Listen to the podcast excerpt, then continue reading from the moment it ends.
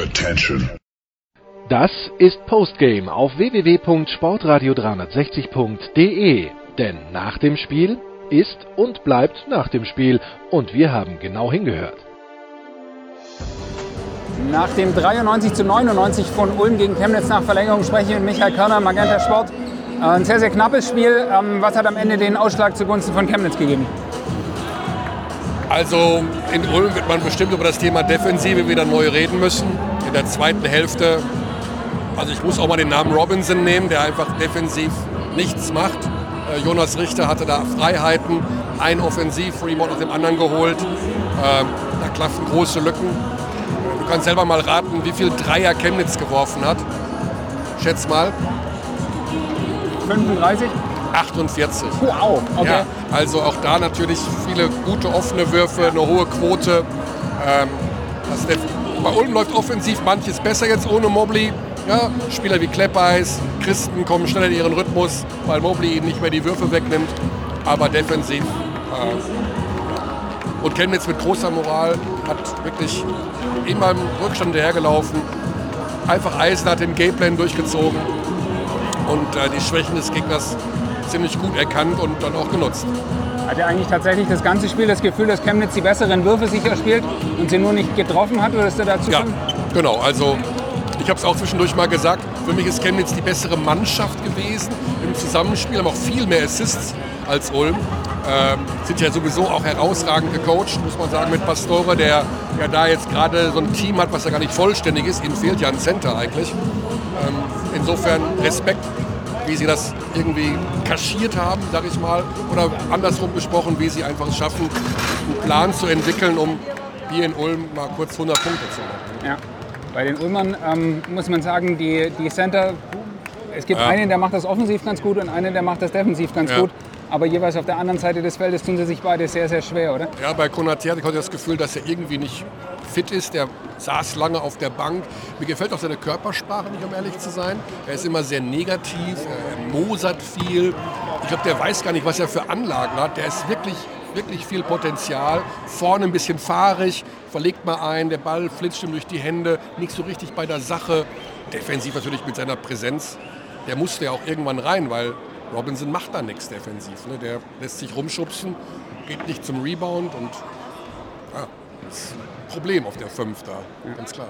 Du hast die Assists angesprochen. Die andere Zahl, die für mich äh, rausgesprungen ist aus dem, aus dem ähm, Statistikbogen, ist, dass ähm, Chemnitz, glaube ich, in der kompletten normalen Spielzeit nur zwei äh, Ja, Freiwürfe hatte. Freiwürfe, ja. Das den, den vielen Dreiern geschuldet oder Ja. hast du auch den anderen, ein oder anderen vermissten Call gesehen? Nee, also ich hätte Lust, äh, mit den Schiris zu schimpfen, weil äh, ich äh, viel Kontakt mit Benny Barth habe und wir uns immer auch dann austauschen, was so ne, richtig und falsch war. Äh, in dem Fall ein, zwei Situationen, wo ich jetzt nicht deren Meinung war, aber äh, vermisste Calls, die dazu geführt haben, dass Chemnitz weniger Freiwürfe bekommt, habe ich nicht gesehen. Die Ulmer Mannschaft, wie, äh, wie du gesagt hast, hat ja auf äh, Matt Mobley jetzt verzichtet. Man hätte erwarten können, dass das eine, einen deutlicheren Unterschied am offensiven Ende, vielleicht Nee. auch am defensiven Ende macht, aber es hat tatsächlich nicht viel ähm, Auswirkungen Das ist gehabt. im? Grunde das gleiche wie bei Bamberg mit Wright Foreman. Ne? Also das sind Spieler, die sehr viel im Ball haben. Ja, die können dir auch mal 20 geben, das ist ja klar. Aber die nehmen dir eben auch andere Sachen weg, die anderen Spieler zugutekommen würden. Ne? Also Rhythmus, Ballbewegung, die können halt im Wesentlichen für sich selber kreieren. Ähm, und das ist im modernen Basketball nicht mehr so angesagt. Ne? Du brauchst so Typen, die einfach auch, ne? so ein Wes Clark, der weiß, wann er werfen kann, der weiß auch, wann er passen muss. Und der hat sechs, sieben Assists auch gehabt. Ne? Und äh, wie viele Punkte hat er am Ende gehabt? Äh, 17. Also das ist so eher die Geschichte. Ne? Der macht andere auch besser. Und so ein Mobley, der guckt halt, äh, kann schon eins gegen eins und der kann schon werfen, aber der unterbricht halt das System so ein bisschen. Wie hat dir vor dem Hintergrund äh, Jago dos Santos heute auf Ulmer Seite gefallen mit Ja. 20 Punkten? Bei dem bin ich mir noch nicht so ganz sicher, was ich von ihm halten soll. Also, ähm, ich weiß es noch nicht. Also, ich, ich finde, er ist irgendwie ein Shooting Guard im Körper eines Point Guards, habe ich so das Gefühl. Also, so richtig an die anderen denkt er noch nicht. Ne? Also, Clark gefällt mir wesentlich besser als Point Guard. Das ist für meiner der hat ein ganz anderes Mindset. Aber ja, klar, man kann natürlich sagen, der spielt zum ersten Mal außerhalb von Südamerika. Der weiß gar nicht, was jetzt hier für eine Liga ist. Und der ist das gewohnt, dass ihm alle zujubeln, wenn er da mal so einen Dreier wirft. Das ist jetzt hier natürlich ein bisschen anders. Aber vielleicht braucht er noch ein paar Wochen oder sowas. Ne? Ich meine, der muss ist ja in einer völlig anderen Welt hier. Vielleicht noch ein kurzer Blick abseits dieses Spiels in die Bundesliga, nachdem jetzt äh, die ersten sechs Spieltage, glaube ich, gespielt sind. Was sind so die Hauptgeschichten? Was, was gefällt dir in Ja, der das Liga Haupt, dieses das Jahr? Hauptthema ist jetzt die Neuverpflichtung von äh, Nils Giffey für den FC Bayern München. Ja, Das wird die nächsten Tage aus meiner Sicht alles überschatten. Ähm, die starke Euroleague-Saison von der- Liga an sich. Also die Liga ist sehr, sehr stark. Ähm, und ansonsten mal gucken. Also die Bonner spielen schon einen guten Ball, klar. Alba macht so ein bisschen das Not- Notwendigste. Ähm, Bayern und Alba sind schon natürlich äh, sehr gefordert in der Euroleague. Aber jetzt der Wechsel von Giffey zum FC Bayern, ich meine, wie geil ist das denn? Das ist ja die Story des Jahres.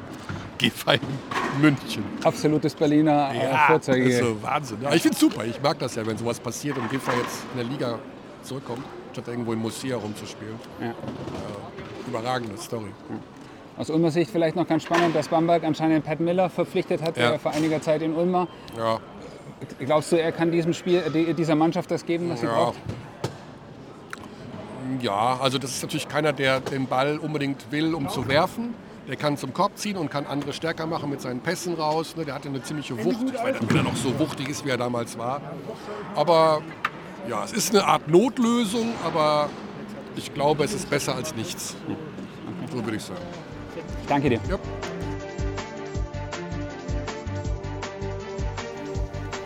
Sie haben das Defensiv-Rebounding ähm, Ihrer Mannschaft angesprochen, beziehungsweise den Offensiv-Rebound von Chemnitz. Ich glaube, Ende des dritten Viertels hatte Hem- Chemnitz gerade vier ähm, Second-Chance-Points. Am Ende des Spiels sind es dann 21. Was hat sich da im vierten Viertel und in der Overtime geändert, dass das so viel dann von Chemnitz auf einmal kam?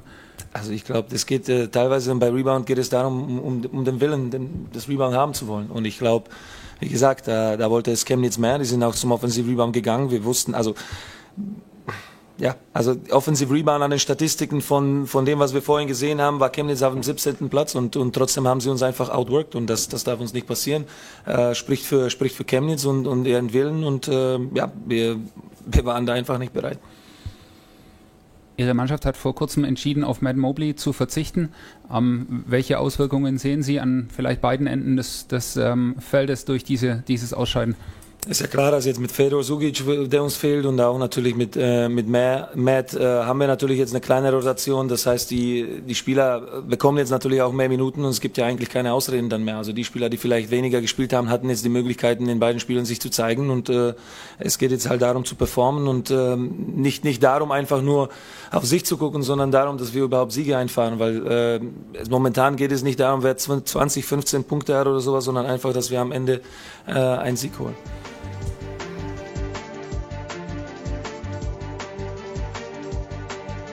Coach Pastore, it felt like your team um, created great shots during the whole game. They just didn't fall, whereas Ulm hit a couple of really tough shots, uh, bank shots from three and so on. Did it sometimes feel to you like it might be just one of those days where the, the shot isn't falling on your side? the three from Nunez, the two from Holly. It looked like, um, yeah. Um, usually we know who the hot hands are and, and who they're not, and uh, but uh, it happens often against us. To be honest with you, that some of those guys, they just for whatever reason, it seems like so we're used to that. But uh, no, we we're a positive mindset. We just we knew this was a great opportunity coming here against a very good team. We wanted to get the game against Wolfsburg back somewhere, um, and we felt like this is the first opportunity. We wanted to get the first game of the FIBA Cup back, uh, the game that we lost against Bamberg. We did it in Bamberg Wednesday, so it's. Uh, I feel like we could be three and one on both both championships, um, but. Uh, again, I like the development that I'm seeing from some of our young guys that were not supposed to have a big role early in the season. Um, and because of the changes that we had to make on the run early, um, a lot of responsibility fell on those guys' shoulders, and they they're taking the opportunity. They're not they're not gonna they're not letting it pass by, and I'm very happy about that. You talked about the players who came later in the in the season. Wes Clark is uh, one of them. Um, he had a great game today, went hot in the end. How happy are you to have him back, and what impact does he have on your team? Very happy, and clearly, um, not just because of what you see stat-wise. Uh, there are a lot of things that you just don't uh, don't come out in the stats. He's and as soon as he steps in the room, you just realize the guy's a winner. Um, I don't know the definition of a winner, but when I see one, I can tell you right away. He's one of them. Um, the change in the um, within the team, the confidence he gives his teammates, the the way he sees the game.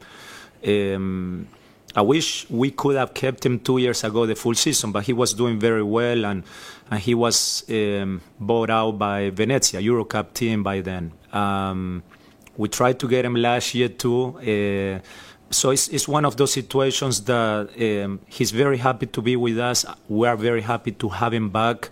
And I think the rest of the team is also very happy. Uh, his leadership skills are off the chart. We haven't had a leader like him since Gerald Robinson um, and Virtual Matthews. Um, and when those guys were not around, we were having a little bit of problems on the on that front. But uh, um, we just gotta keep him healthy um, and getting him in shape and getting to know the team a little bit better. Uh, while learning the playing twice a week is not as easy as it might seem from the outside, especially when you have to make adjustments within the team. But uh, uh, I'm extremely happy that he's with us. Das war Postgame auf www.sportradio360.de. Versäumen Sie nicht die Big Show, jeden Donnerstag neu. Oder Wir sind Dirk, unser Basketball-Special und vieles mehr. Und besuchen Sie uns auf Facebook unter facebook.com slash sportradio360. Folgen Sie uns auf Twitter und abonnieren Sie uns auf iTunes.